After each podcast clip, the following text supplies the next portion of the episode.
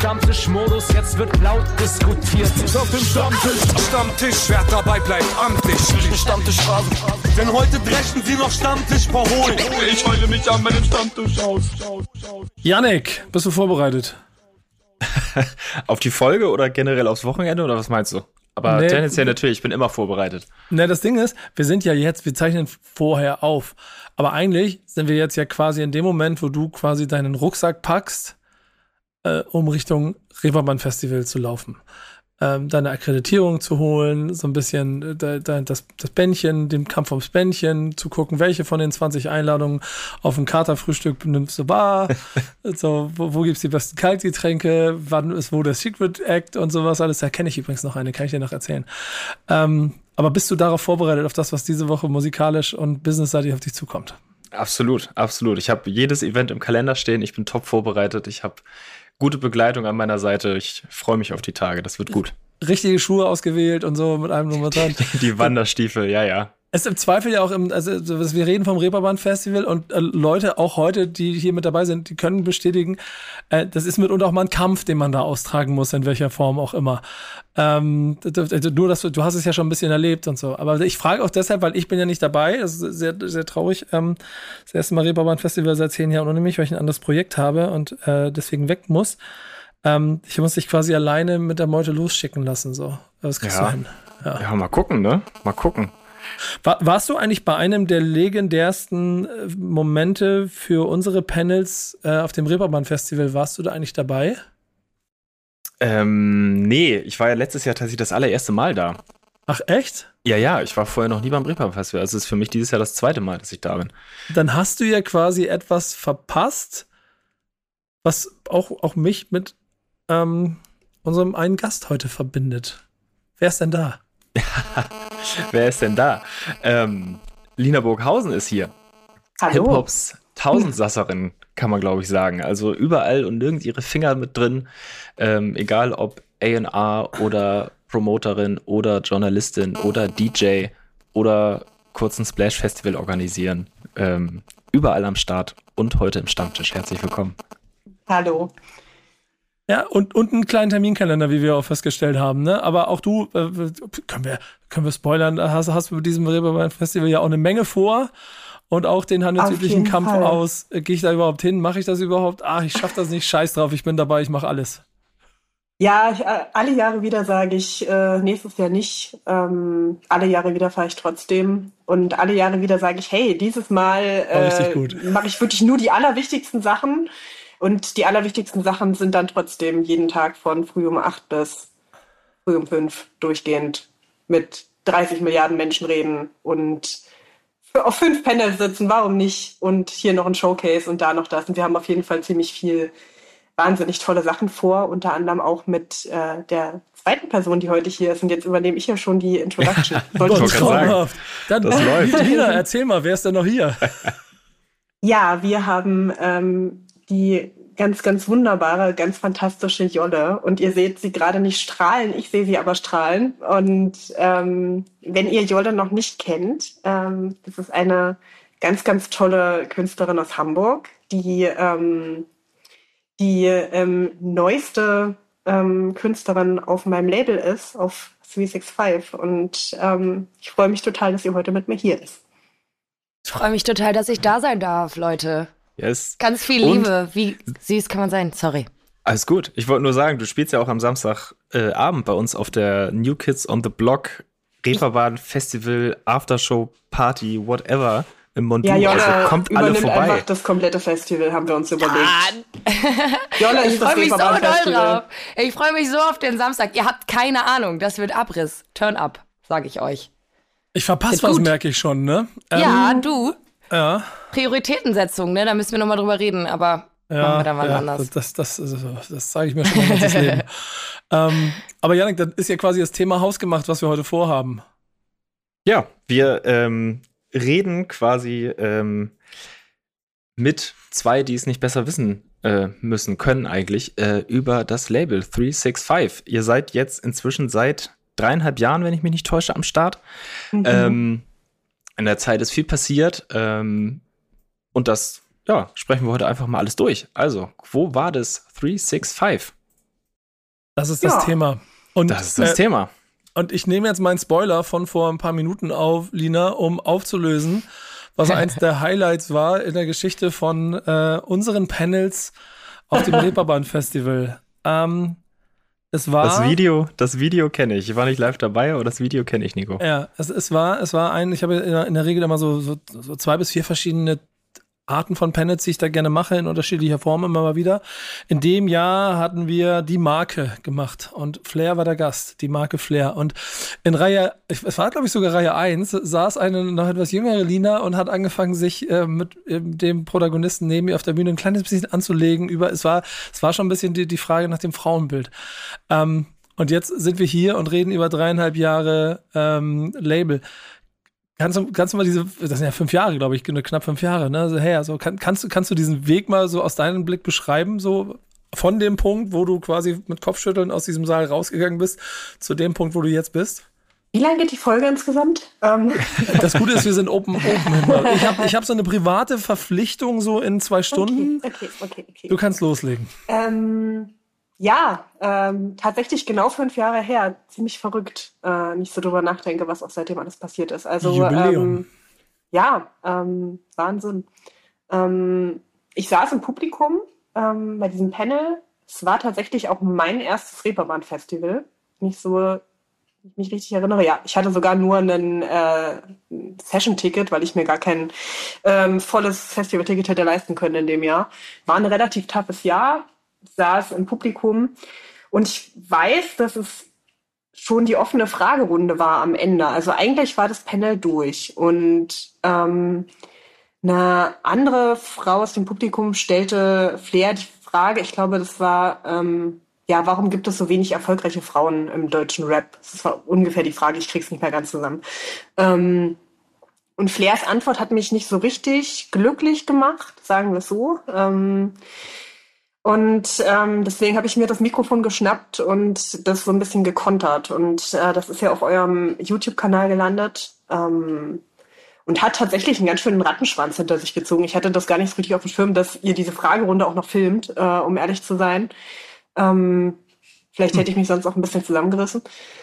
Und ja, äh, ich habe auf jeden Fall daraufhin eine ganz schöne Ladung auch an Nachrichten, Kommentaren, ähm, Aussagen bekommen von Leuten, die nicht so richtig damit einverstanden waren, dass, ich das Flair so an den Kopf geknallt habe, wie ich das sehe.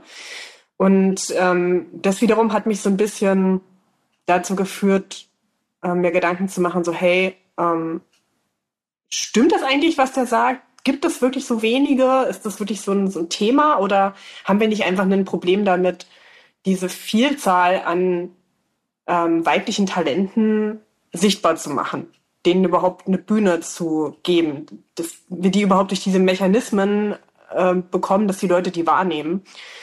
Und ich habe dann angefangen zu sammeln. Das war erst in irgendeinem Blog mit, welche Rapperinnen fallen mir ein. Das war dann irgendwie schon nach ein paar Minuten 120 und ähm, wurden dann immer mehr und so entstand mehr oder weniger in einer Nacht- und Nebelaktion der Blog 365 Female MCs.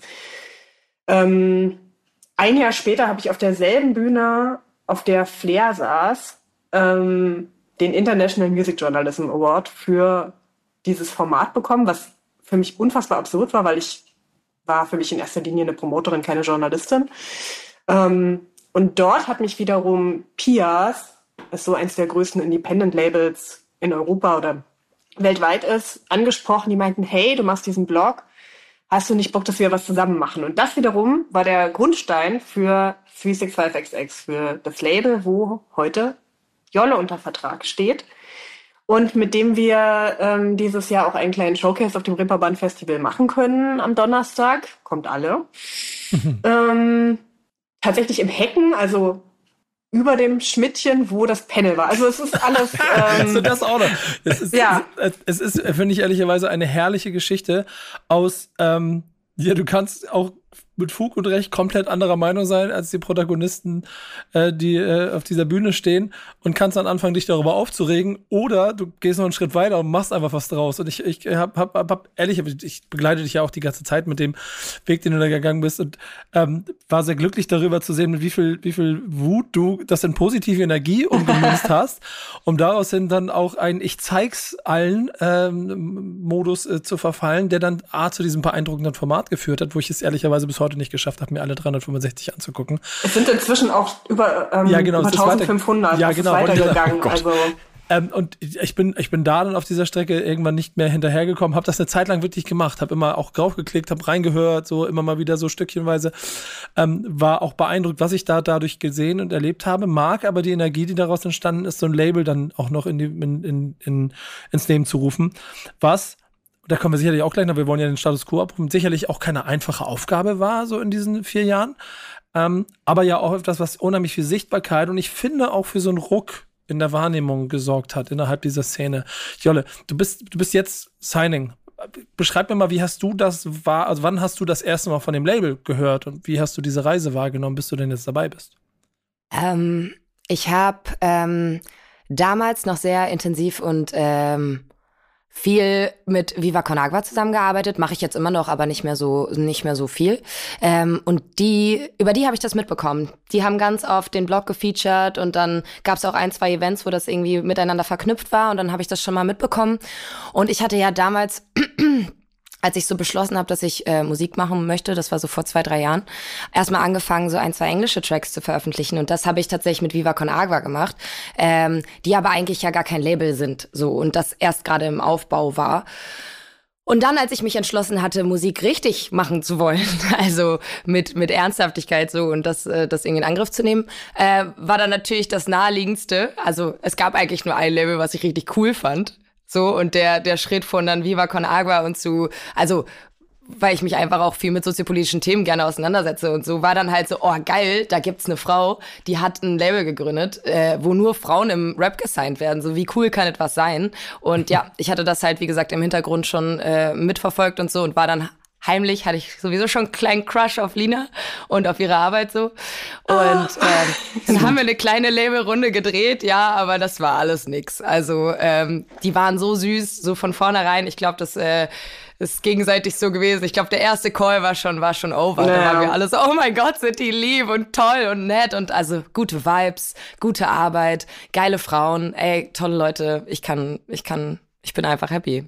Das war auf jeden Fall dieser erste Call, das war so eine Dauerglitzersendung im Prinzip. Also wirklich das wie durch so einen Funkelfilter vorstellen, wie wir da alle vor unseren Kameras saßen und eigentlich gar nicht aufhören wollten, weil wir uns alle so toll fanden. Das war richtig ähm, eklig schon. Das ja, war so richtig, nein, nein, du bist cool, nein, du. Nein, aber es war voll schön. Für mich war das voll die positive, äh, positive Erfahrung, weil ich ähm, jetzt auch in den letzten Jahren auch viele Musikbusiness schon gearbeitet habe und natürlich viele KünstlerInnen auch nebenbei betreut habe, die halt eben nicht immer so zufrieden sind mit ihren Labels so und auch mit Major Deals oder so da ein bisschen gestruggelt haben und keine Ahnung, ich habe echt super viele Kack-Stories gehört und war dann so mega positiv überrascht, dass das eben auch anders geht. Ja. Ist das denn also offensichtlich ja irgendwas, was euer Label so auszeichnet, dieses kleine familiäre, man versteht sich super Ding. Ähm, ist es auch vielleicht irgendwas, was an irgendeiner Stelle auch ein bisschen hemmen kann? So, wenn es denn wirklich um jetzt Business-Entscheidung geht, sag ich mal? Oder ähm, ja, wie ist das so? Das ist einfach vielleicht auch genau das, was euch auszeichnet, was euch irgendwie im Endeffekt dann noch stärker macht, dieses nahe Zusammenstehen, kleiner Kreis, dieses familiäre halt einfach. Also man muss ja dazu sagen, dass wir mit 365 ja ein Sublabel sind von einem relativ großen Independent-Label. Ne? Also mhm. ähm, das Kernteam sind im Prinzip drei Leute. Das ähm, ist äh, Sophie, unsere Labelassistentin. Das ähm, ist Thomas, äh, der als Produkt- und Projektmanager im Prinzip der Numbers Guy ist, wenn man so möchte. Und für mich auch einer der wichtigsten ähm, männlichen Allies, die ich so im, in feministischer Arbeit in der Szene und in der Musikindustrie einfach habe. Und das bin ich als A&R. Und ähm, ich glaube, was uns menschlich einfach eint, ist, dass wir alle drei so eine kleine Herzis sind. Also wir sind einfach relativ überdurchschnittlich empathisch, würde ich sagen, sind halt wahnsinnige Musiknerds und ähm, für uns ist die Arbeit mit Artists und mit ihren Teams halt immer irgendwie eine sehr, sehr persönliche und wir stehen unseren Künstlerinnen in der Regel auch näher, als es halt vielleicht andere Labels tun. Ähm, einfach weil wir halt auch wissen, dass es ähm, was unfassbar Besonderes ist, wenn wir Musik rausbringen dürfen, in die ganz, ganz viel Herz reingeflossen ist und ganz, ganz viel Arbeit. Und das ist aber was, was sich bei mir so ein bisschen auch durchzieht. Also auch mit Mona Lina, mit der PR-Agentur, ähm, war das für mich auch schon immer eine Maxime zu sagen, hey, ähm, Musik zu promoten, zu veröffentlichen, zu pushen, ist was unfassbar Intimes ähm, und was unfassbar Persönliches. Und das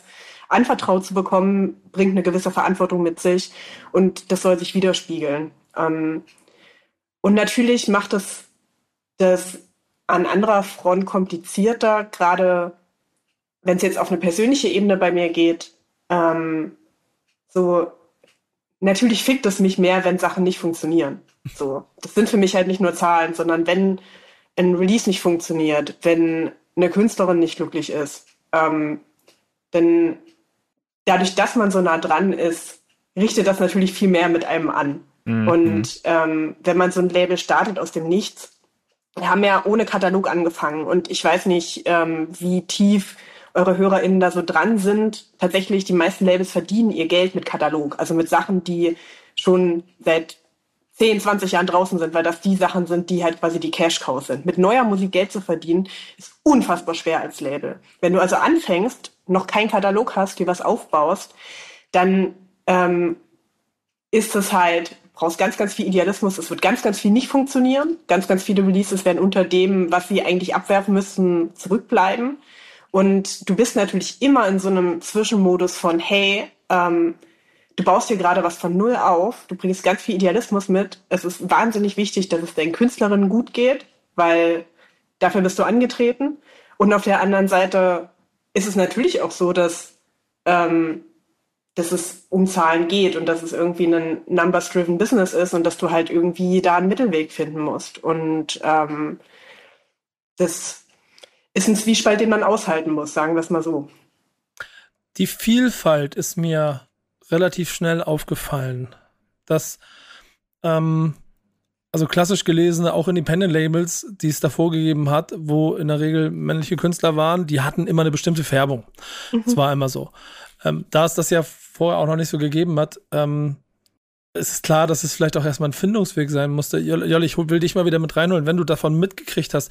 Was hat das mit dir gemacht, also, also, also als du das so beobachtet hast? Weil da war ja wirklich alles dabei. So von bis laut, leise, aktivistisch, klassisch Rap gelesen, etc. pp. Also es, es, gab ja nicht so eine, eine stilistische Linie, außer einen großen Raum, um, um, um einer ungehörten Masse mehr Aufmerksamkeit zu geben. So würde ich es vielleicht erstmal formulieren. Oder wie hast du das für dich wahrgenommen? Ja, im Prinzip genau so.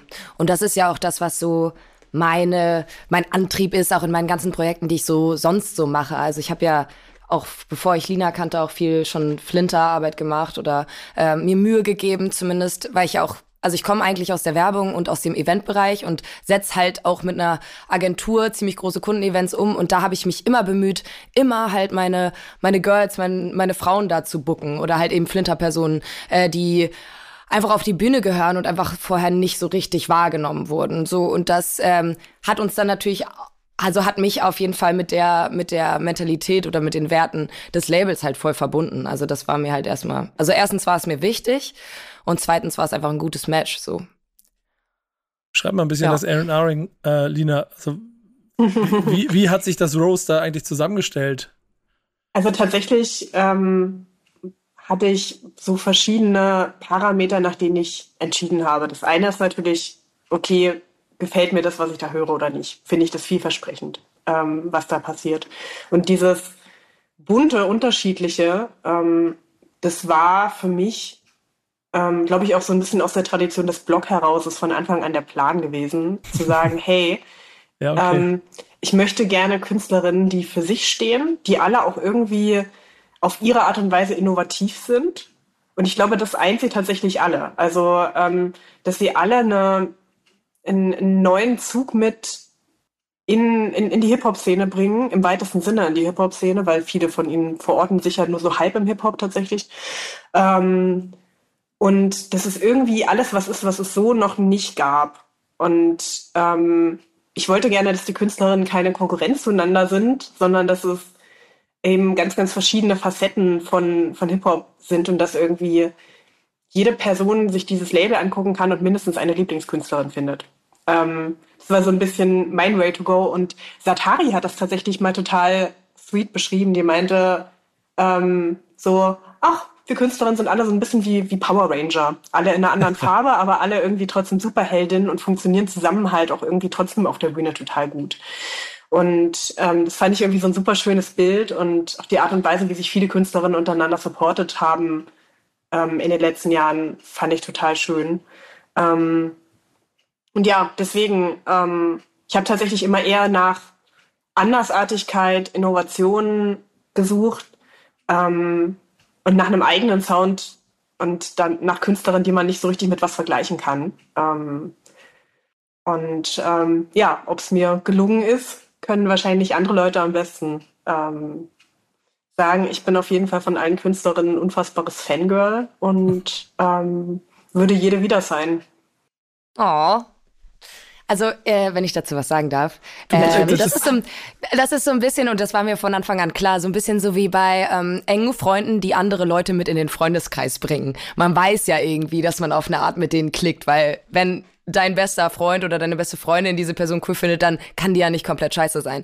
Und das war mir halt auch voll klar, ähm, dass so wie die quasi die Gespräche mit mir geführt haben, so haben die das ja mit den anderen auch gemacht. Und es war so der Moment, wo ich da, wo ich, wo wir das Signing announced haben, war so, alle Girls, alle haben sich gegenseitig auf Instagram gefolgt, so man ist sich gegenseitig in die DMs geslidet und alles war so, jetzt auch mit Maribo und so, ähm, wo ich die dann das erste Mal getroffen habe, man versteht sich unfassbar gut, das ist so, ich habe, also man muss sich da gar keine Gedanken mehr machen, sondern ist einfach Connection da und so. Und ich glaube, das liegt halt in erster Linie an euch, weil ihr halt eben so geil, ähm, ja, menschlich gut drauf seid so und dann glaube ich darauf auch so ein bisschen achtet.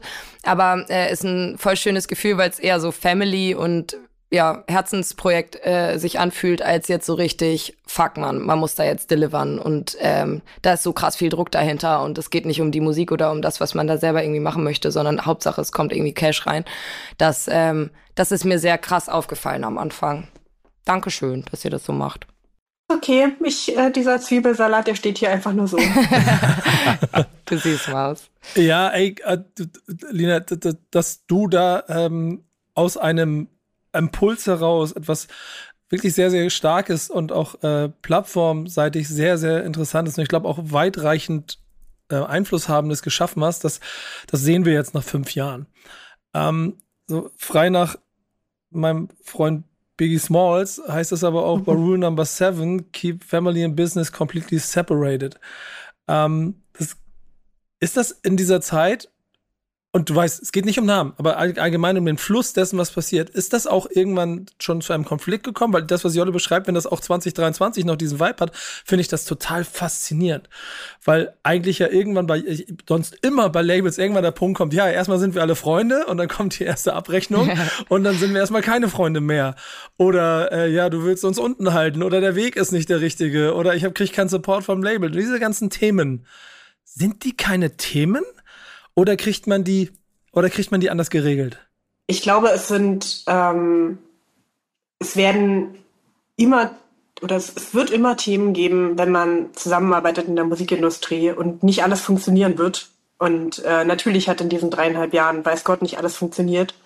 Ähm, so, es wird immer Momente geben, wo es halt auch Konflikte gibt oder wo Künstlerinnen nicht zufrieden sind oder wo, ähm, wo wir als Label nicht zufrieden sind. Ähm, und wo man halt schauen muss.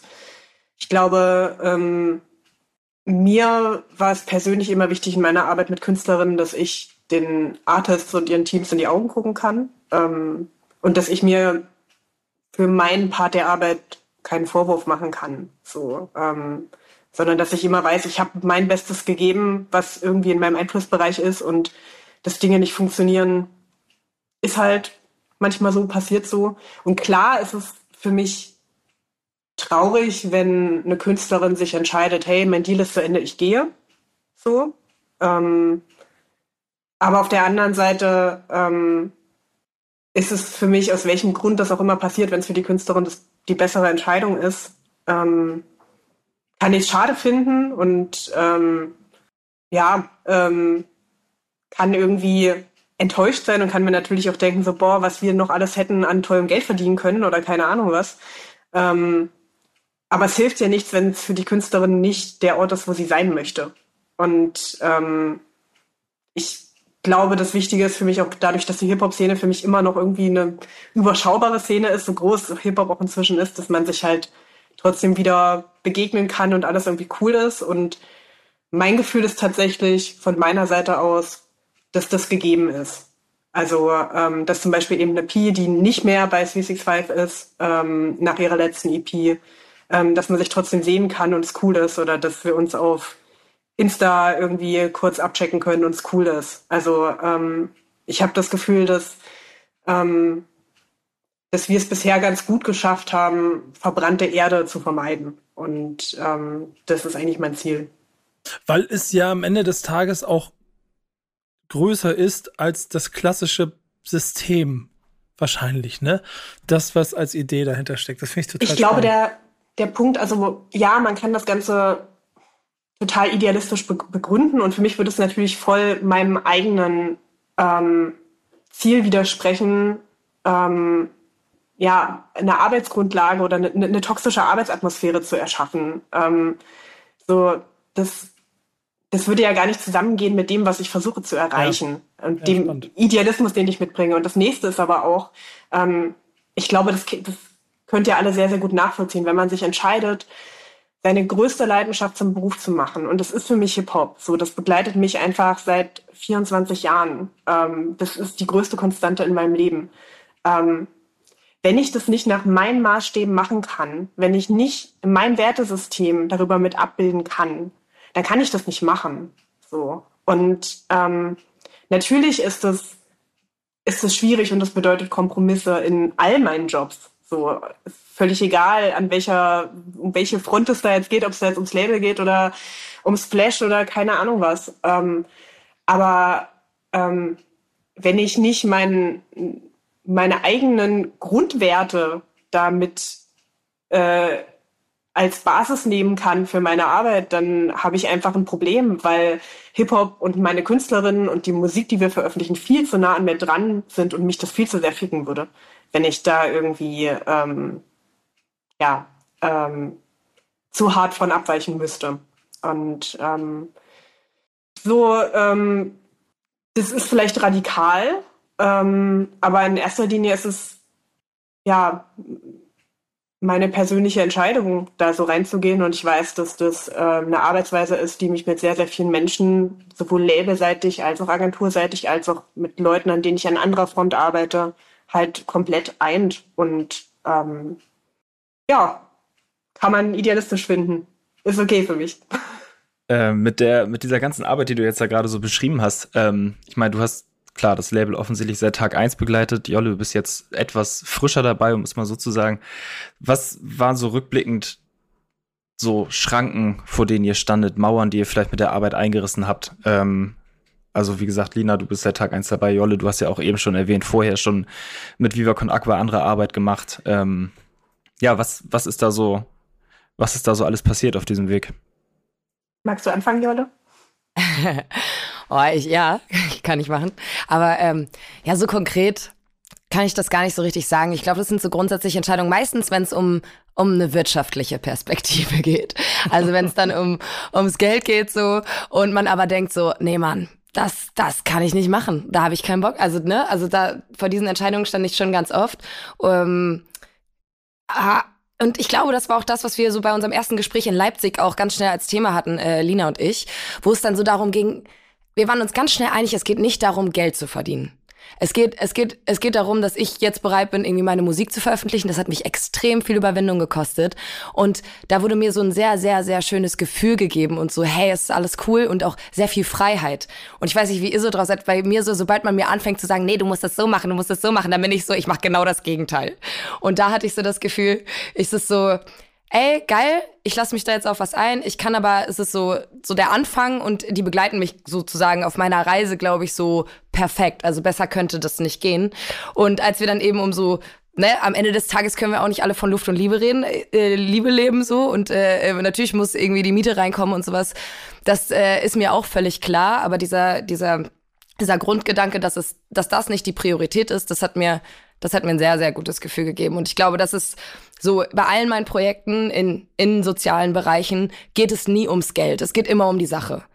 So, und ich habe natürlich, ich habe ich hab ein großes Privileg. Ich, hab, ich bin ja nebenbei auch noch Sprecherin und mache halt meine Synchro-Jobs und so und die werfen halt nun mal einfach ein gutes Gehalt ab. Das heißt, ich bin safe und äh, äh, ich muss, ich bin nicht darauf angewiesen, dass ich von der Musik leben muss. Aber das macht mir, es gibt mir sehr viel Freiheit und jetzt in diesem Moment funktioniert es ja trotzdem irgendwie. Also es läuft zumindest gerade ganz gut an, dank dieser tollen Labelarbeit auch. Also man sieht ja, dass es trotzdem funktioniert, auch wenn man mit sehr viel Liebe arbeitet sozusagen. Ähm, keine Ahnung. Also äh, long story short würde ich sagen, ähm, man steht oft vor der Entscheidung, entscheidet man sich für für den Weg des Geldes oder für den Weg, ich kann mir morgen noch ins Gesicht schauen so. Und ich bin immer gut damit gefahren, ähm, auch mir in den Spiegel schauen zu können und das hat jetzt überhaupt nicht die Frage beantwortet, vor welchem Schranken ich stand. Es tut mir leid. Ne, aber das, das ist schon, finde ich, ein ganz wichtiger Aspekt, weil es denn deine individuelle ähm, auch Entscheidung so ein bisschen untermauert, dich mit diesem Label in Verbindung zu bringen und da, da, da quasi mit dabei zu sein. Lina, andersrum hast du ja ähm, Richtung Vertriebspartner ja dann aber auch irgendwann den wirtschaftlichen Faktor. Wie hält sich das, dieses Wabonspiel aus? Ähm, die sind auch alle dabei und sehen das Größere als das Wirtschaftliche zu, ja, aber buh, die Zahlen müssen besser werden, Lina, sonst wird das hier nichts mit uns. Natürlich haben wir die Gespräche, natürlich gibt es den Druck so. Und ähm, ich glaube, ähm, die Tatsache, dass wir unsere Erfolgsmomente hatten, trotz zum Teil ja auch durchaus widriger Umstände, ähm, so ähm, sind ein gutes Signal. Und ähm, klar hätte es Pias wahrscheinlich fantastisch gefunden, wenn wir nach einem Jahr an einem Punkt gewesen wären, wo ich äh, eine Künstlerin gesigned hätte, die irgendwie direkt acht Millionen Streams auf ihre erste Single einfährt. So, natürlich hätten die das toll gefunden. Ähm, auf der anderen Seite muss man aber einfach auch sagen, so, wir haben das Label gegründet, einen Monat vor dem ersten Lockdown was jetzt timingmäßig nicht geplant war.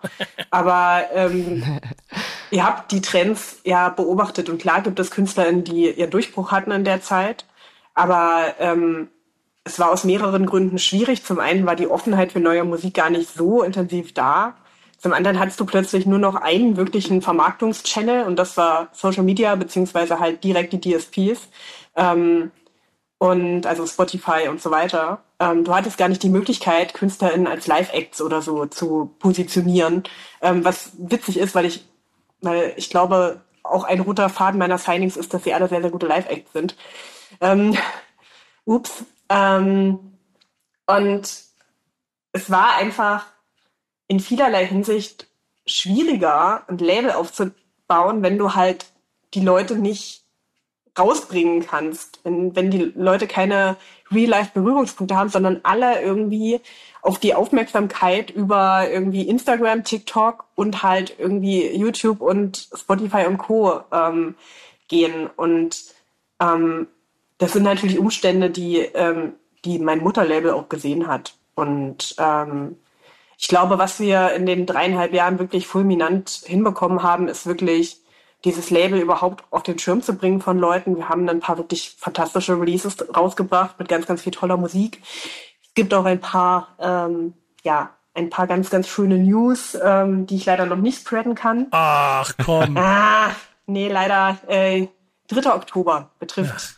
eine, äh, eine Künstlerin. Äh, und äh, das, äh, darauf freue ich mich sehr.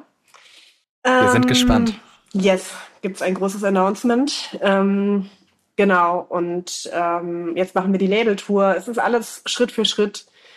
Ähm, und wie ich am Anfang gesagt habe, so bis man so ein Label aufgebaut hat, dass es wirklich Geld abwirft, dass es wirklich schwarze Zahlen schreibt, das dauert einfach. Also das ist einfach nichts, was man eben mal schnell startet und dann läuft das und dann ist fertig, sondern man muss immer erst investieren.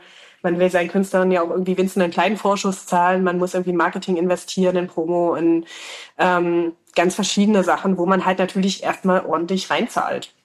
It is what it is. Und es ist jetzt nicht nichts Niedrigschwelliges, was man irgendwie ohne Budget starten kann. Und wann sich das irgendwie rechnet, ja, das dauert halt ein bisschen. Es gibt da zwei verschiedene Aspekte, die ich noch ganz spannend finde und die koppeln sich so ein bisschen mit euren Themen. Ähm, und eigentlich wäre jetzt vom Gesprächsfluss äh, Jolle dran, ähm, das ist dein Thema, aber ich finde, dass Lina, dein Thema passt so schön da hinten dran, denn das spricht ehrlicherweise auch über ähm, also du hast viel hier die Liebe, Liebe zur, zur Kultur mit thematisiert, so die Verantwortung auch, die du quasi übernommen hast in dieser Rolle, dann auch so ein bisschen der Szene und vor allen Dingen auch einem der bis dahin noch ein bisschen im Schatten liegenden Teil der Szene so mit angesprochen. Und genau über diese Verantwortung und, und viele oder äh, eigentlich alle Künstlerinnen, die da sind, und ja, da gehörst du ja genauso dazu mit dem Weg, den du jetzt vorgegangen bist, haben ja auch selber eine klare Haltung und stehen klar für Wertesysteme. Ähm, aber dir scheint es noch nicht genug zu sein, oder? Ähm, ja, das, das Thema, was ich mitgebracht habe, ist tatsächlich eher so eine offene Frage, ähm, mit der ich mich gerade viel beschäftige. Gar nicht so sehr vordergründig im Label-Kontext, sondern ähm, ja, generell, wenn ich mir die Welt so angucke. Und das ist ähm, die politische Verantwortung von Hip-Hop. Also es ist ein riesiges Thema, ne? Ähm, und äh, auch sowohl Jolle als auch ich dachten uns, glaube ich, so in Vorbereitung auf den Stammtisch, Mensch, äh, lass mal was Niedrigschwelliges mitbringen. So. ja, sehr gut. Ja, mal was Kleines, mal was man, was man irgendwie mal so ein bisschen am Rande diskutieren kann. Ähm, nee, also ich, ich ähm, komme ja gebürtig aus Sachsen-Anhalt, ich wohne in Leipzig. Ähm, und wenn man im Osten wohnt dieser Tage und sich äh, Wahlprognosen anguckt, ähm, dann macht das was mit einem, sagen wir es mal so. Ähm, dann sieht man einen sehr, sehr, sehr, sehr großen blauen Balken und ähm, gibt, glaube ich, jetzt die ersten zwei, drei ähm, Bürgermeister oder Stadträte, die von der AfD gestellt werden in Sachsen-Anhalt. Ähm, nun ist aber Sachsen-Anhalt auch die Heimat vom Splash Festival oder die Wahlheimat vom Splash Festival. Also irgendwie ja schon auch ein Ort ähm, mit einer gewissen Hip-Hop-Bedeutung, auch wenn man zurück in die Geschichte guckt. Breakdance in Dessau ein riesiges Ding gewesen ähm, in der DDR. Also riesengroß. Gibt's einen guten Film drüber übrigens. Ja, auf jeden Fall. Ähm, Dessau Dancers. Dessau Dancers, genau. Ähm, genau, und ich will einfach dieses Thema gerne mal in diese Runde droppen. Ähm, wo seht ihr die Verantwortung von Hip-Hop dieser Zeit? Ähm, ja, wenn man sich anguckt, wie ähm, da eine Partei immer, immer stärker wird, die eigentlich für mich mit Hip-Hop-Werten nicht so viel gemeinsam hat. Genau genommen null. Aber ähm, ich überlasse euch den Raum zum Reden. Jolle, Janik. Boah, ähm, ja, großes Thema. Ähm, schwierig, das jetzt so runterzubrechen. Also, mein erster Gedanke war so, klar, qua Entstehungsgeschichte hat Hip-Hop auf jeden Fall politische Verantwortung, wenn man sich anguckt, wo es damals in New York herkommt. Und ähm, dann auf jeden Fall.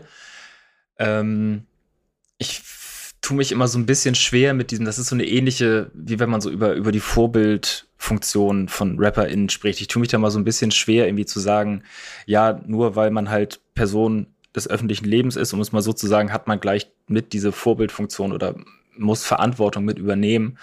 Ähm, aber natürlich ist es wichtig, dass es passiert und auch richtig, dass es passiert.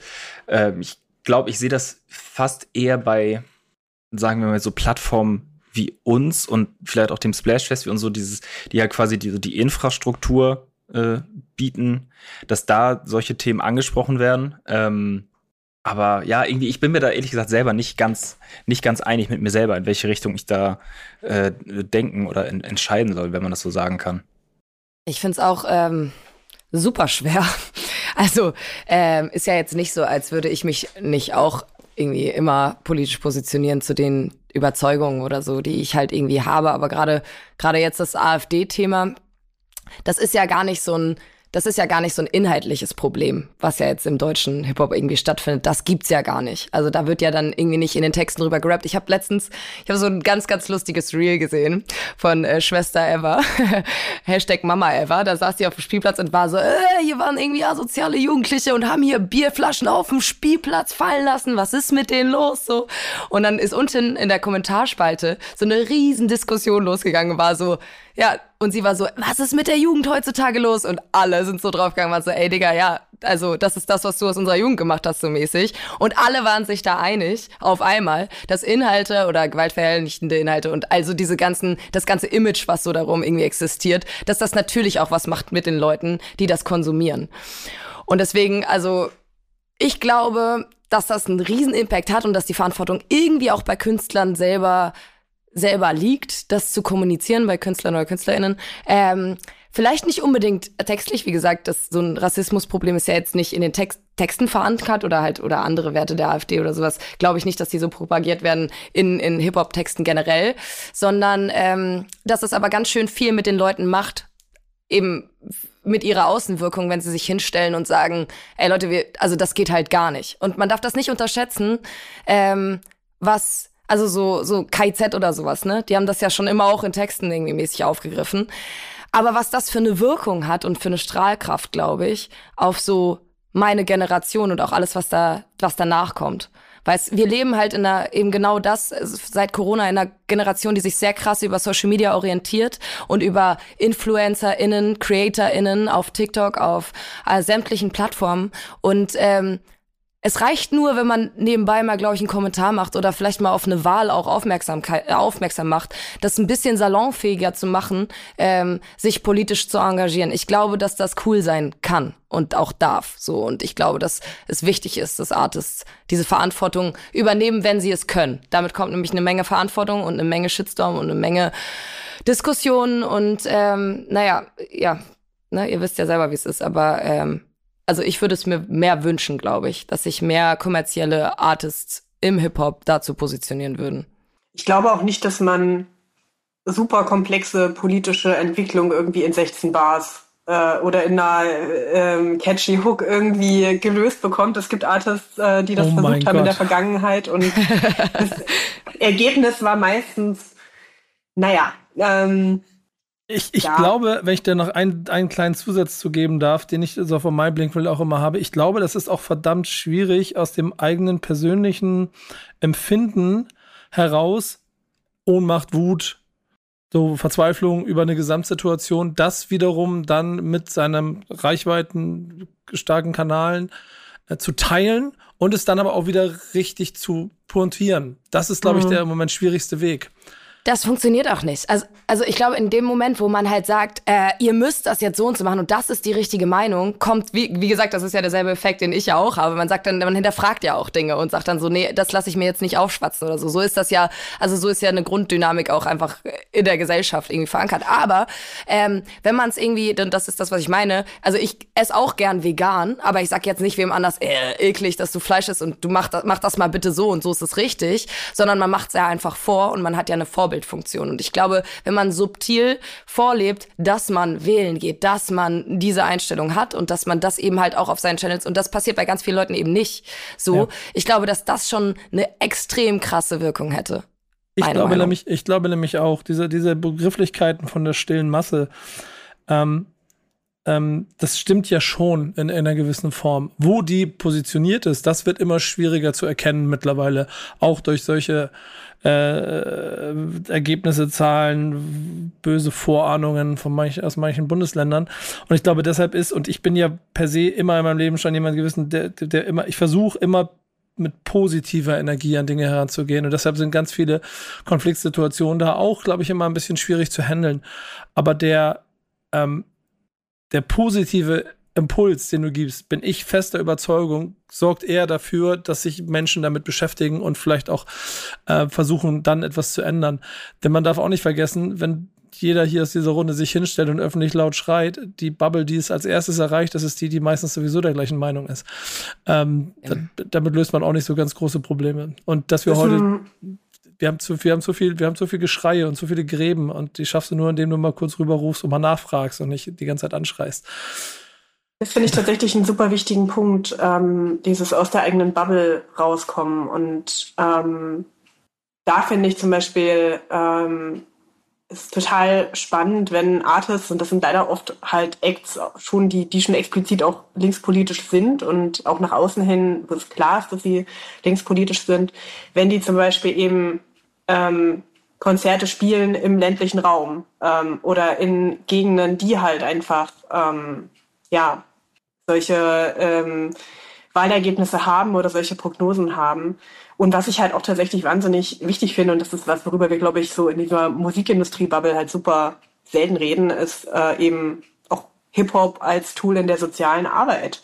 Ähm, ist ja nach wie vor, also in irgendwelchen Jugendtreffs, in irgendwelchen Schulen, wo Hip-Hop-Workshops gegeben werden, wo es plötzlich eben andere Diskurse geben kann.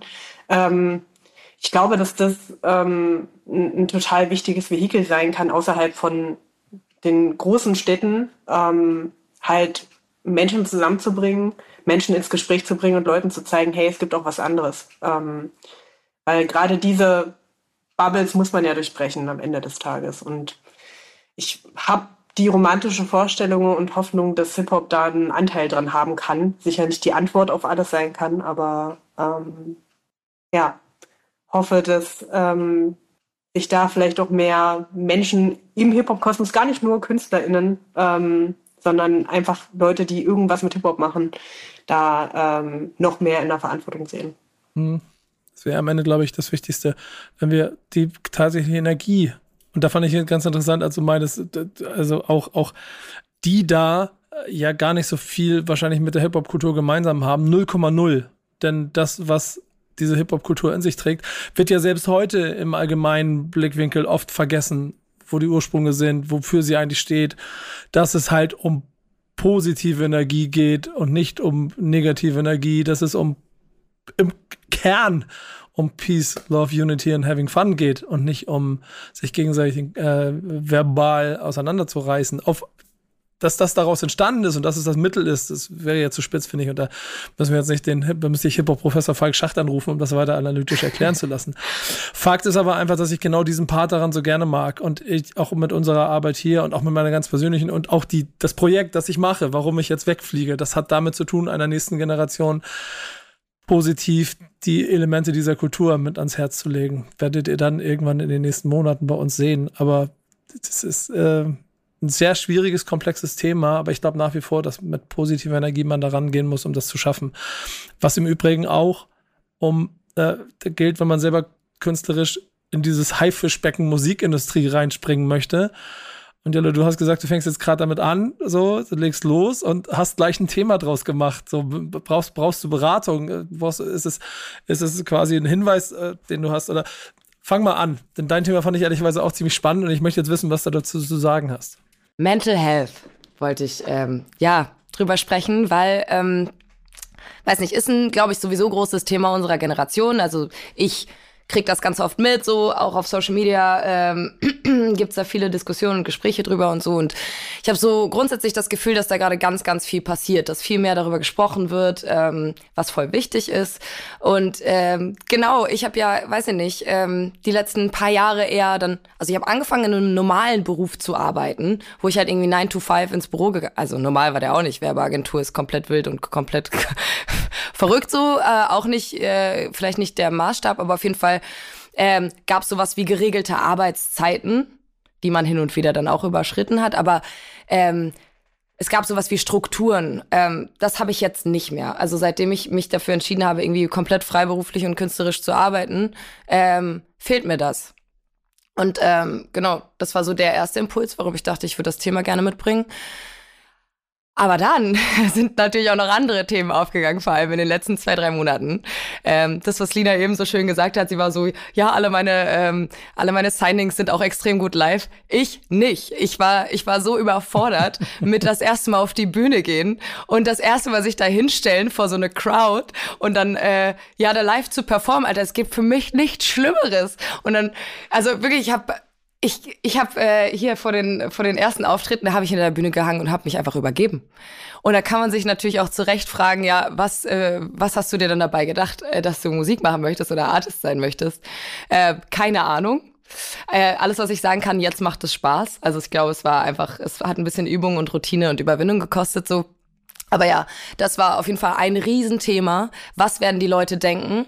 Ähm, was ähm, kommt für eine Reaktion so? Ähm, ist das gut genug? All diese Sachen, die habe ich mir vorher nicht gestellt in meinem Beruf. Wenn ich ins Büro gegangen bin, ich habe auch immer mit viel Herz äh, an meinen Projekten gearbeitet, aber natürlich ist das was komplett anderes, wenn du ein Feedback vom Kunden bekommst und wenn du ein Feedback auf deine Songs bekommst, so dass das ja, das fegt mein Kopf so, ne? Also denn, wenn dann jemand was Schlechtes sagt, da kann ich mich nicht so richtig krass gegen wehren. Naja, ich werde jetzt auch nicht zu weit ausschweifen, aber das waren auf jeden Fall so die ersten Punkte, wo ich so dachte, oh, okay, könnte schwierig werden. Und ist das vielleicht, ist das wirklich, ist das wirklich das Richtige, dass ich jetzt diesen Weg einschlage? Ähm, und ähm, da ist mir aber auch aufgefallen, dass jetzt auch in der Musikindustrie auch viel mehr darüber geredet wird. Und das weiß ich natürlich nicht, wie das vor, vor ein paar Jahren so war, weil ich dann nicht so tief drin war, aber mir fällt jetzt gerade total positiv auf und deswegen möchte ich eigentlich mit was, mit was Positivem hier reingehen, dass so KünstlerInnen wie zum Beispiel jetzt eine Paula Hartmann ähm, ganz offen in Interviews reden, ähm, wie, wie sie diese, diese Belastung oder diesen Druck empfinden, wenn, wenn es dann halt losgeht. Oder bei der, die ist natürlich komplett durch die Decke gegangen, so, aber die, die hat das ganz schön ähm, auf den Punkt gebracht in, in, in einem ihrer letzten Interviews. Und das finde ich voll schön, dass das jetzt, dass man darüber reden kann, so und dass das nicht mehr so ein Tabuthema ist. Ja, voll. Also ist auf jeden Fall schön, auch richtig wichtig, dass es passiert. Ich glaube, insgesamt ist es halt immer noch so das Problem, dass Artists von außen, also von Fanseite, sag ich jetzt mal, oft, glaube ich, mit so einem Klischee zu kämpfen haben, dass Artists, ja, denen geht's ja gut, die machen Mucke, das ist das einfache Leben und das läuft halt alles und dann vielleicht noch das Künstler in Klischee bisschen faul und ne, machen halt so ihr Ding, schlafen bis sonst wann aus und keine Ahnung. Und halt diesen kompletten Business-Aspekt, der dahinter steckt, ja irgendwie komplett vernachlässigen. So, das ist halt also es ist ja de facto so, es gibt natürlich so die Top-Notch-Artists in Deutschland, so die haben garantiert ein, ein schönes Leben, aber das momentan ja, glaube ich, so ein bisschen diese Mittelschicht, wenn man es so nennen will, irgendwie wegbricht und dass da drunter ganz viele kleinere Artists sind, die einfach unfassbar zu kämpfen haben und ihr eigenes Ding zu machen, mit Mucke machen, rausbringen, einen gewissen Release-Druck zu haben, damit die Spotify-Streams irgendwie auf einem gewissen Level halten und ein paar, paar Euros dann irgendwie bei rumkommen ich weiß nicht, wie viele Artists gerade ihre Touren absagen müssen, leider, weil die Verkäufe nicht so richtig da sind. Und das sind, glaube ich, alles so Themen, die natürlich irgendwie auf die eigene Psyche schlagen, so was du eben gesagt hast, Jolle, wenn es halt um deine eigene Mucke und Existenz geht, ist es was anderes, so als wenn du irgendwie vom Kunden gesagt bekommst in der Werbeagentur, ja, nee, mach bitte nochmal neu, weil gefällt mir nicht. So, und das ist, glaube ich, ein Aspekt, der einfach irgendwie, ja, in vielen Köpfen einfach noch gar nicht so richtig angekommen ist.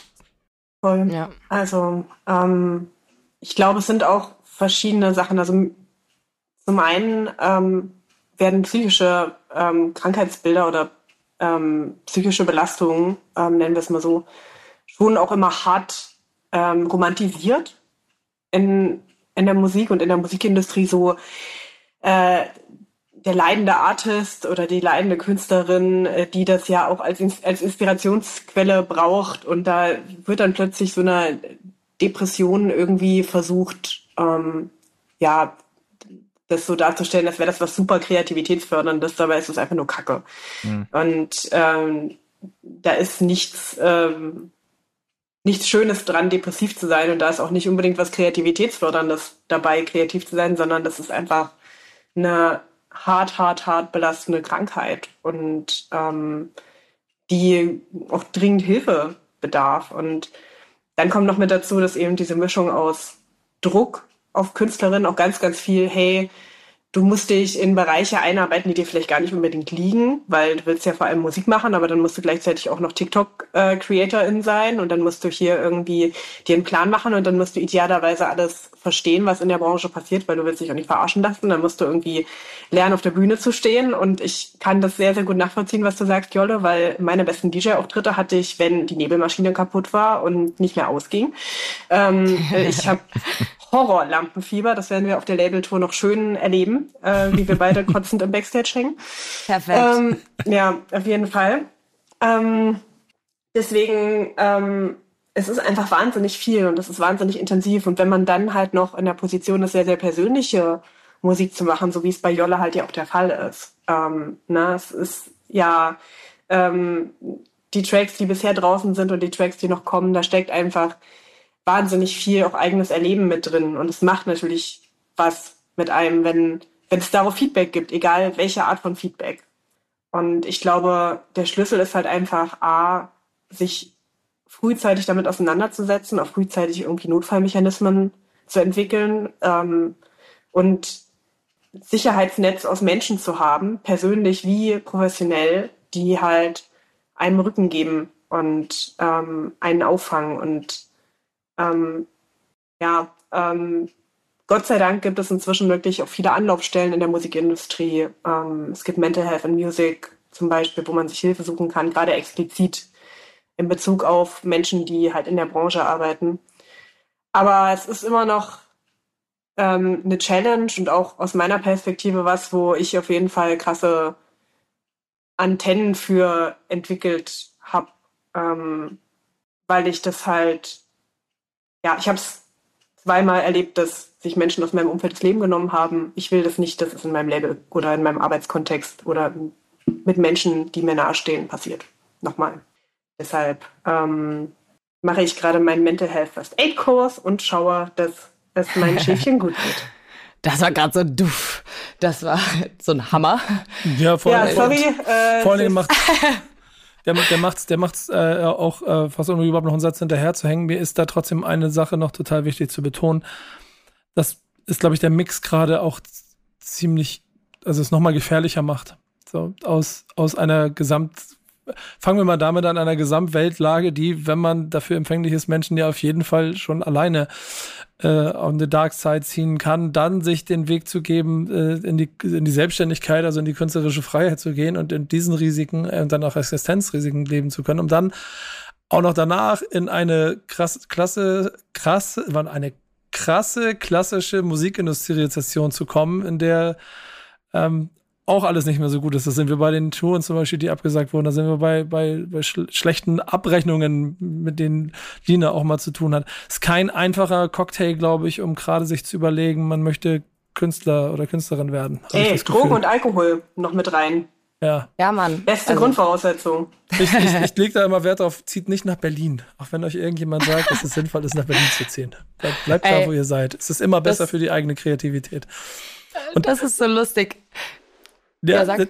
Der, ich habe eigentlich, ich habe eigentlich nur noch einen letzten dazu und das alles kollidiert mit meinem Grund, äh, mein, mein, meinem grundsätzlichen Wunsch an Künstler und Künstlerinnen, dass ich, ich höre, habe ich das Gefühl Hunger und auch so ein bisschen eine gewisse, eine individuelle Art von ähm, Mentalität von Willen, die sorgt, dass man, dass man spürt, wo diese, wo, wo, wo die Künstler und Künstlerinnen hinwollen und was, was die Musik ist, was der Alleinstellungsmerkmal ist. Und das schaffst du nur über einen gewissen Weg, den du vielleicht auch gehen musst, der hart ist. Ähm, und das ist ein ziemlich gefährlicher Cocktail, habe ich das Gefühl. Also ich bin sehr froh, dass ich den Weg nicht, ich habe nicht vor, noch in diesem Leben noch ein Album rauszubringen oder in die Single zu kommen. Schade eigentlich. Ja, voll. Vielleicht wärst du der, der Quotenmann, den ich seine. Ja. ich bin ein sehr guter Sänger. Janik kann das bestätigen. Der ist schon ein paar Mal mit dem Auto gefahren. Boah, ja. Das, ähm, ich sag, nee, ich sag da nichts zu nichts. Wenn man nichts Gutes zu sagen hat, sagt man lieber gar nichts, genau, ne? Genau, ähm, was, was, ja, was ja aber einfach mal Fakt ist, ne? Dass wir jedes Mal, wenn äh, dein Label irgendwas raushaut, diese Songs bei uns in der Playlist landen. Und Jolle, das wird ziemlich sicher dann auch dazu führen, dass du auch jedes Mal in dieser Playlist bist, weil es natürlich auch für uns eine tolle Farbe ist und auch in, in gewissen, und das klingt aber so klischeehaft, aber es ist ja einfach so, in gewissen Einheitsbreien und sich wiederholenden Mustern eine schöne andere Farbe ist, die uns natürlich dann auch durch die Playlist-Möglichkeit gibt, ist komplett im, im breiten Spektrum mit abzudecken. Ähm, findet alles da statt, machen wir auch jede Woche fleißig und regelmäßig. Ähm, und dann ist da aber auch alles drin. Und seit letzter Woche haben Janik und ich entschieden, dass äh, ich nicht mehr der Einzige bin, der hier Songs raus hat, sondern wir beide ja. euch immer drei Songs mit vor die Nase liefern. Ähm, und normalerweise unsere Gäste dann noch bitten, dass sie mit einwirken auf das. Jetzt habe ich mir diese Woche, ich gebe es zu, ich habe es ein bisschen einfach gemacht, aber es war auch Mut, den ich hatte. Denn ich habe die Playlist gesehen, ich habe mir die Künstler durchgeguckt und ich hatte ein, okay, ich mache mir einfach ein Hamburg City Untergrund Straßenrap ähm, äh, Mixtape aus drei Songs, von denen mit Sicherheit niemand bei 365XX irgendwann gesigned werden wird oder auch nur Feature-Gast ist. Ähm, denn es ist die harte Kost. Kalim mit Hustler ist dabei, hat einen Song rausgebracht. Ein Trap. Kalim Classic Sound. Ähm, Danny 111 und äh, Taimo zusammen mit 84 und Stanley bringen Reunion, äh, Straßenrap, wie Straßenrap nur mal so sein muss, wenn er irgendwo zwischen, zwischen äh, Reeperbahn und äh, wie heißt der, wie heißt Clemens Schulstraße? Horner Corner. Äh, genau, und, und Horner Corner stattfindet, genau. Ähm, quasi, nachdem es Beef gab, jetzt steuerfrei Money Reunion und genauso klingt das Ganze auch. Und Jail, den ich auch schon mal im, im Interview hatte, mit so einem langen, langen äh, Walk durch Hamburg-Eimsbüttel von Jam Beats produziert, klassischer Hamburger Straßenrap-Kopfnicker mit Blitz. Ähm, hört's euch an. Ich habe viel Spaß daran gehabt und das ist ehrlicherweise auch das, was ich an dieser Playlist so mag. Genau das findet dann daneben auch statt. Und das, was Yannick auswählt. Ja, ich habe, ich finde es gut, dass ich jetzt auch drei Songs hier auswählen darf. Meine gehen tatsächlich in eine etwas andere Richtung. Ich habe Absilon und Wassermann mit Aquarell dabei. Ähm, was ja mit dem Song so ein bisschen Abschluss ihrer bisschen Liebe, bisschen Hass-Tour ist, wo sie sechs Gratis-Konzerte gespielt haben. Ich habe es in Hamburg leider nicht geschafft hinzugehen, aber es sah mega geil da. aus. Du warst da? Ja, Mann, Und warst, war warst geil. so geil, wie es aussah? Ja, komplett. Es war gestört, wie viele Leute da waren. Ja. Und ja, die hatten natürlich auch nice Special Guests. Sandane, ja. Paula war da, Levin war da. Alle waren da. Äh, Tom Hanks hat das Ganze mit, ach, es war einfach nur nice. Also, und das hat so viele Leute angezogen. Es war, ich habe noch nie, noch nie so einen krassen Vibe gehabt da am Hafen. Und da passieren ja so viele Dinge normalerweise, ne? Hafengeburtstag und ach, schlag mich tot, keine Ahnung was. Und es war full. Es war wie ein Riesenfestival. Leute, es war richtig, richtig geil. Geil, dass sie ja. das gemacht haben, wirklich. Absolut. Und auch denn zum Abschluss in Berlin einfach mit Peter Fox als Special Secret Gast, wie auch immer so. Also Kann man machen, ne? Ja, von vorne bis hinten eine, eine sehr, sehr geile Sache, die sie da auf die Beine gestellt haben. Äh, dann habe ich noch Nashi44 mit äh, Sriracha Hot Bitch dabei. Ähm, ich muss ehrlich sagen, ich habe den Song gehört, so der Beat hat geknallt, habe ich gefeiert und sonst sie spielt halt mit Vorurteilen und Klischees, ähm, wie so oft in ihren Songs, aber hat mir sehr, sehr gut gefallen. Wir haben sie vor ein paar Wochen auf dem Dopamin-Festival gesehen, ähm, wo sie, glaube ich, wenn man so sagen kann, keinen einfachen Auftritt hatte, relativ früh gespielt, noch nicht so viele Leute da, so, aber das irgendwie richtig geil gemacht, sich da so reingearbeitet und am Ende mit den Leuten, die da waren, echt gefeiert. So, das hat mir sehr gut gefallen. Ähm, sehr sympathische Frau. Ähm, deswegen Song diese Woche dabei bei mir. Und Song Nummer drei ist SDK, äh, Never Be the Same kommt sehr laid back und SDK-mäßig rüber, sind dann aber doch sehr persönliche Zeilen drin über die Familie, über den engsten Kreis. Ähm, ja, und ich habe ihn am Anfang, als es äh, bei Goldzweig da mit Sido so losging, echt sehr, sehr gefeiert, denn es ist so ein bisschen ruhiger um ihn geworden. Deswegen freue ich mich immer wieder, wenn ich mal was von ihm höre. Ich habe ihn letztens beim Einkaufen gesehen. Also er wohnt hier auch um die Ecke anscheinend äh, meinem Edeka. Nächstes Mal gehe ich rüber und sage Hallo. Und dann, äh, ja, deswegen mein Song Nummer drei. Ja, sehr schön. Gute Auswahl. Wir haben zum Schluss immer Classics. Und wir haben eins, aber ihr hoffentlich auch. Wollt ihr mal mhm. erzählen, was ihr mitgebracht habt und warum? Wer fängt an? Ja, du weißt das noch? ich weiß es noch, ja, ja, daran kann ich mich erinnern. Ich habe echt, ich habe mir den Kopf zerbrochen, aber ich habe dann am Ende ein Album genommen, was äh, mein allererstes Album war. Und das war Blümchen. Blümchen und das Album hieß Verliebt. Und das war, ich glaube, ich war drei oder vier, als ich das bekommen habe. Und ich find's ganz lustig, weil ähm, Domitiana und äh, Blümchen jetzt gerade sowieso ähm, den Song geremaked haben, den SOS-Song und so. Und es gerade sehr, sehr zeitgemäß ist, dass diese ganzen Y2K, 90er Jahre, Techno-Trends, das ist ja schon fast Gabba auf diesem Album drauf, dass das wiederkommt und dass das jetzt den Hip-Hop influenzt. So, ähm, ja, das ist mein, das ist mein Album, mein Classic. Stark. Ja, sehr, sehr stark, sehr stark. Auf jeden. Fall mal ein anderer Classic hier. Aus hm. der Ecke haben wir noch nicht so viel. Finde ich aber ja. gut. Also, ich meine, du hast es ja schon angesprochen, so es ist ja gerade echt äh, sehr, sehr, sehr, sehr viel im Deutschrap, so dieser Sound. Ich muss ehrlich sagen, bei mir ist es, geht's gerade so ein bisschen los, dass ich denke, oh, es wird ein bisschen zu viel. So, dass die Kuh so ein bisschen zu sehr gemolken wird bei mir. Ähm, ja, also Co-Sign, hundertprozentig. Es, es, gibt aber trotzdem je nach von den Generationen auch hervorragende äh, Flashbacks. So, absolut, absolut. Es gibt immer wieder Sachen, das die finde ich sehr, sehr gut gemacht sind so und auch natürlich absolut seine Daseins, Daseinsberechtigung. So, auch das hat man ja dieses Jahr auf dem Splash gesehen. So, Voll. wie krass die Leute dazu abgehen und wie das mhm. funktioniert. So, also das ist schon, schon sehr, sehr krass, ein echt sehr interessantes Phänomen. Ja, es ist halt auch so so gelebter Eskapismus irgendwie, mhm. finde ich, diese Mucke. So, du drehst dann einfach komplett frei, du bist irgendwie kurz wieder Kind und ähm, feierst irgendwie deine alten HeldInnen und eskalierst und dann ist wieder alles okay. So. Das, ähm, dafür steht das für mich irgendwie so ein bisschen dieser, äh, dieses Revival von diesem Sound. Mhm. Ich finde auch, ich glaube, ich würde ich würd komplett ausrasten, wenn es das nur noch gäbe. Dann völlig ciao. Aber ähm, so ein bisschen, ich finde es super. Es gibt ein Video von mir so auf VHS-Kassette, da war ich so zwei oder so. Da sitze ich bei meiner Oma und sing da halt so richtig so wie ein Boom, Boom, Boom, Boom, Boom. Und das hat mich so, das hat mich komplett gekickt. Ich fand's richtig geil. Und wie gesagt, diese Influences jetzt da wieder drin zu haben, ich weiß komplett, was du meinst. Es wird komplett übertrieben auch teilweise. Aber ähm, es gibt so ein paar Banger und da bin ich richtig froh, dass die dieses Jahr rausgekommen sind. Sag ich euch ehrlich. Nina, jetzt bin ich gespannt, was du mitgebracht hast. Was völlig anderes. Ähm, ich bin in ein völlig anderes Rabbit Hole gekrochen ähm, und habe mich auch tatsächlich ein bisschen schwer getan, weil ähm, wenn man mir sagt, bring irgendwie aus deiner äh, Nerd-Vergangenheit Sachen mit, dann eskaliert das immer so ein bisschen. Und ähm, mich auf ein Album festzulegen, war dann tatsächlich gar nicht so einfach. Und ich habe jetzt mitgebracht aus dem Jahr 2004 ähm, Connected von äh, The Foreign Exchange. Ähm, das sind Fonte von Little Brother und Nicolay, ein Producer aus den Niederlanden. Ich weiß nicht, ob irgendjemand von euch dieses Album gehört hat. Zufällig. Nee. Nein, Nein. ich muss verneinen. Okay. Bei Nico hätte ich tatsächlich eigentlich dran gedacht.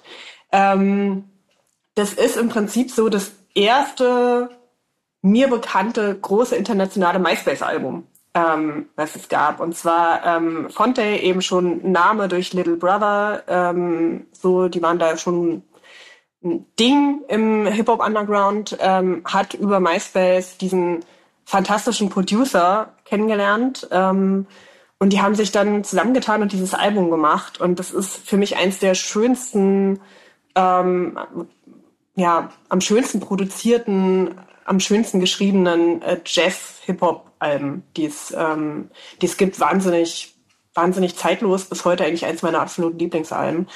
Und ähm, ja, ähm, hat ganz, ganz viele auch so produktionstechnische Easter Eggs, ähm, durch die man sich durchdicken kann. Ähm, das heißt, wenn man irgendwie Bock auf was musikalisch ein Stück weit komplexes, aber trotzdem mellow, entspannt, bisschen deep, nicht zu deep ähm, hat, dann ist das eins für mich der besten Alben, die Hip-Hop jemals rausgebracht hat. Krass. Ja. Das ist auf jeden Fall ein krasses Plädoyer.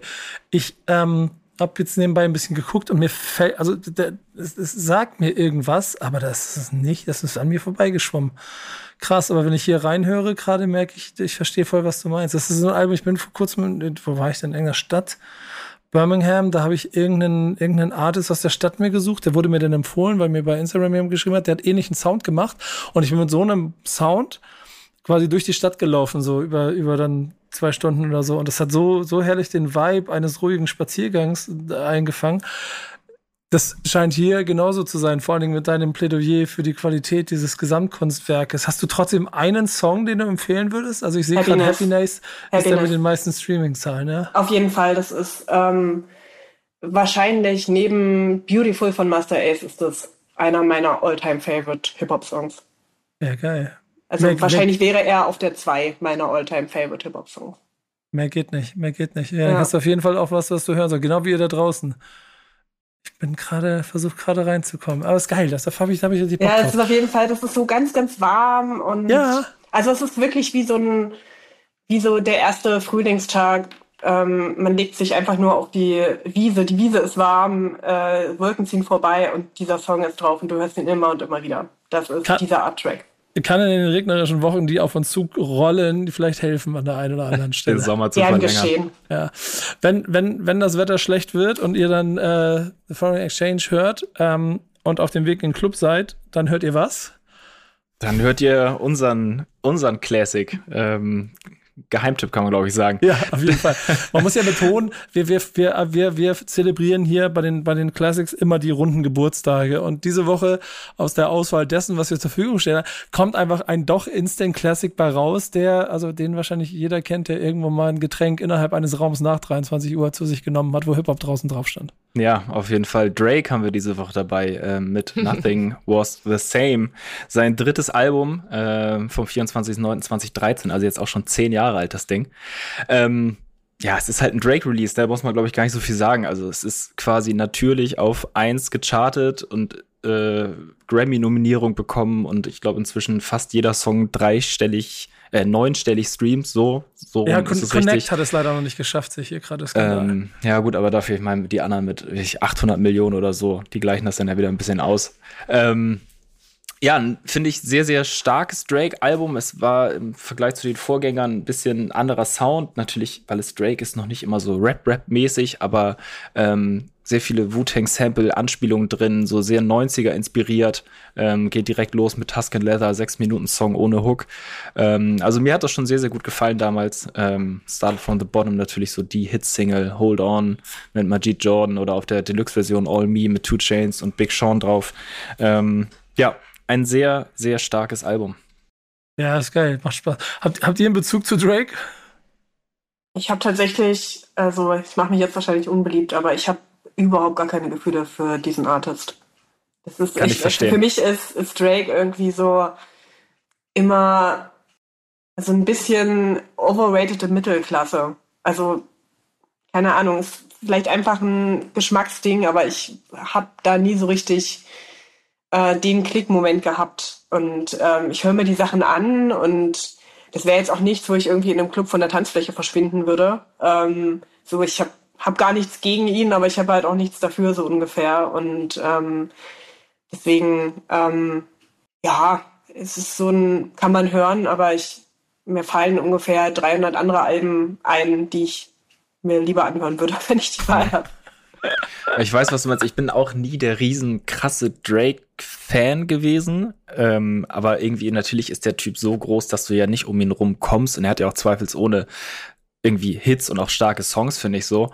Aber ich finde gerade das Album aus 2013 war so für mich das letzte richtig gute Drake-Album, weil ich das Gefühl hatte, danach ist er halt so groß geworden, dass er halt irgendwie einfach seine Musik macht, um sie zu machen, um den Markt zu füttern, die Marke Drake zu stärken und das Ganze dann einfach so absurde Größen und Formen angenommen hat, dass er mich da denn danach auch, wenn man so sagen kann, ein bisschen verloren hat irgendwie. Mhm. Aber das Album muss ich schon sagen, finde ich noch, ich persönlich echt sehr, sehr stark. Habe ich sehr gerne gehört und einzelne Songs, Pound Cake mit Jay-Z zusammen zum Beispiel, auch immer noch rauf und runter bei mir. Ja, das, das ist spannend. Ich, ich habe selber jahrelang meinen, auch meinen Konflikt mit ihm gehabt ähm, und habe dann aber es waren, waren habe ich glaube ja auch schon hundertmal erzählt an anderen Stellen vielleicht, aber so eine, so eine LA-Produktion, drei Wochen LA, drei Wochen Hot 97, da ist es Power 106, äh, Hip-Hop-Radio und von 20 Songs in der Stunde waren 10 Drake oder featuring Drake. Dann hast du, da hast irgendwann gehört und im Zweifel verstanden. Und seitdem komme ich da nicht raus. Äh, ist schon lustig. Jolle schweigt sich aus. Ja, ich habe gerade ich habe gerade so in meine Lieblingssongs geguckt und tatsächlich sechs Drake-Songs gefunden. Ja, ähm, siehst du? Also ja, also ich ähm, habe da auch nicht so, ich habe da jetzt auch keine schlechten, so ganz krass schlechte Gefühle zu, aber ich bin auch nie so krass fanmäßig unterwegs gewesen. Äh, das, was ihr schon gesagt habt, man kommt halt nicht drum rum, ist halt ein riesen, riesen Name. Ich finde den Typen selber total weird. Und das macht mir manchmal die Musik ein bisschen madig so. Aber ähm, auf diesem einen Album, was so alle gehatet haben, dieses Honesty Nevermind, was ja so einen kompletten, komplett different Sound hatte, was letztes Jahr rausgekommen ist, ähm, da bin ich voll auf diesem Sticky-Song von ihm hängen geblieben. Das war ein richtiger Vibe. Also, keine Ahnung. Äh, zwischendurch keine Ahnung, es hat nichts mit den klassischen Tracks von ihm zu tun äh, gehabt, aber äh, ich finde, da sind auf jeden Fall so ein paar Goldstücke mit dabei. Ich hatte immer, immer mal so einen Drake-Song auch mit drin. Ich, ich, würde, ich würde einen Hot Take in den Raum werfen, dass er wahrscheinlich der erste Künstler war, der es geschafft hat, ähm, Musik wirklich für alle in einer Form zu machen. Also die poppigste Rap-Musik zu machen, die es bis dato gegeben hat und damit vielleicht ein Genre seitig es nochmal geöffnet hat. Ich weiß nicht, ob er der Einzige ist oder der Erste ist, der das, der, der das, der das als erst gemacht hat, aber ich glaube, ähm, er hat das auf jeden Fall geschafft. Und ich bin ja auch eher in so eine poppigere Hip-Hop-Richtung unterwegs und mich hat er damit ja auch geschafft abzuholen. Also deswegen. Ja, die, so die, die, Superstars, die es da vorgegeben hat, vielleicht noch, vielleicht noch ein bisschen Kanye West, aber das war dann schon auch immer, also 50 Cent ist Mucke von Typen für Typen, so, die dann aber mhm. vielleicht auch irgendwann überschwappt. Aber der, aber Drake macht halt bewusst Songs nur für Ladies, nur für Typen, nur für die Harten, nur für die Sportler. So, das ist halt die komplette Marketingstrategie, die da funktioniert, weil die 360 den Musikmarkt abdeckt. Okay, ähm, sorry, aber, aber jetzt müssen, da, da müssen wir jetzt noch mal rein, Nico. Ähm, ja, mach gerne. Weil, ich habe also, ja nur einen Hottake gemacht, damit du noch mal ein bisschen hinten raus jetzt Genau, also ein Artist, der definitiv vorher da war und der für mich irgendwie in, in diese selbe Richtung von, hey, Rap, R&B auch gerne mal over the top cheesy fällt und über den, glaube ich, gar nicht mehr so viel geredet wird, ist Akon. Ähm, der auf jeden Fall in den 2000ern mit diesem furchtbaren Mr. Lonely Song.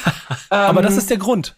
Das ist ja, der Grund. Weil voll, damit, damit ist nämlich der Startpunkt. Da, wo du deinen Flock in den Boden rammst. Das ja. ist halt nicht, yo, Real Rap, wir machen einen Posse-Track mit Kanye West, Jay-Z und Lil Wayne aufeinander und ich front, battle sie alle und ich zeige, dass ich der Beste on Track bin. Und? Sondern du machst halt die Pop-Nummer, die auch am Ballermann läuft. Und Nelly, ganz ehrlich. Ja, Alter. und auch so, der also, ist, der macht das Pflaster ab, Junge. So. Ja, ja, voll, aber, aber am Ende des Tages ist es für mich genau die. Äh, Nenn so, dass ich sogar noch eher gelten ne, als Eltern. Ja, ich verstehe, was du meinst. Also für mich geht das alles in die Richtung. Klar, Drake hat das sich ja irgendwie noch mal auf einem anderen Level cool gemacht. Es ist, es ist ja wahrscheinlich so, dass er nicht der ähm, Erste ist, der die Idee hatte, aber er ist wahrscheinlich der, der die Formel perfektioniert hat. Es gab auch schon sein. vorher. Es gab auch schon vorher eine Coca-Cola und dann kam irgendjemand und hat daraus einen Weltkonzern gemacht. Na, ja, Drake ist Mag quasi sein. die Coca-Cola um, unter ähm, den Hip-Hop RB Mix Artists. Wow. Haben wir dein Zitat für diese Woche auch gefunden. Ich hau nur noch raus jetzt am Ende. Aber ja. es macht wahnsinnig viel Spaß mit euch. Ähm, äh, ich hoffe, ihr hattet auch Spaß hier bei uns. Und es war schön, dass ihr da wart. Auf Enorm viel Spaß. Leute, das, das, das freut mich sehr.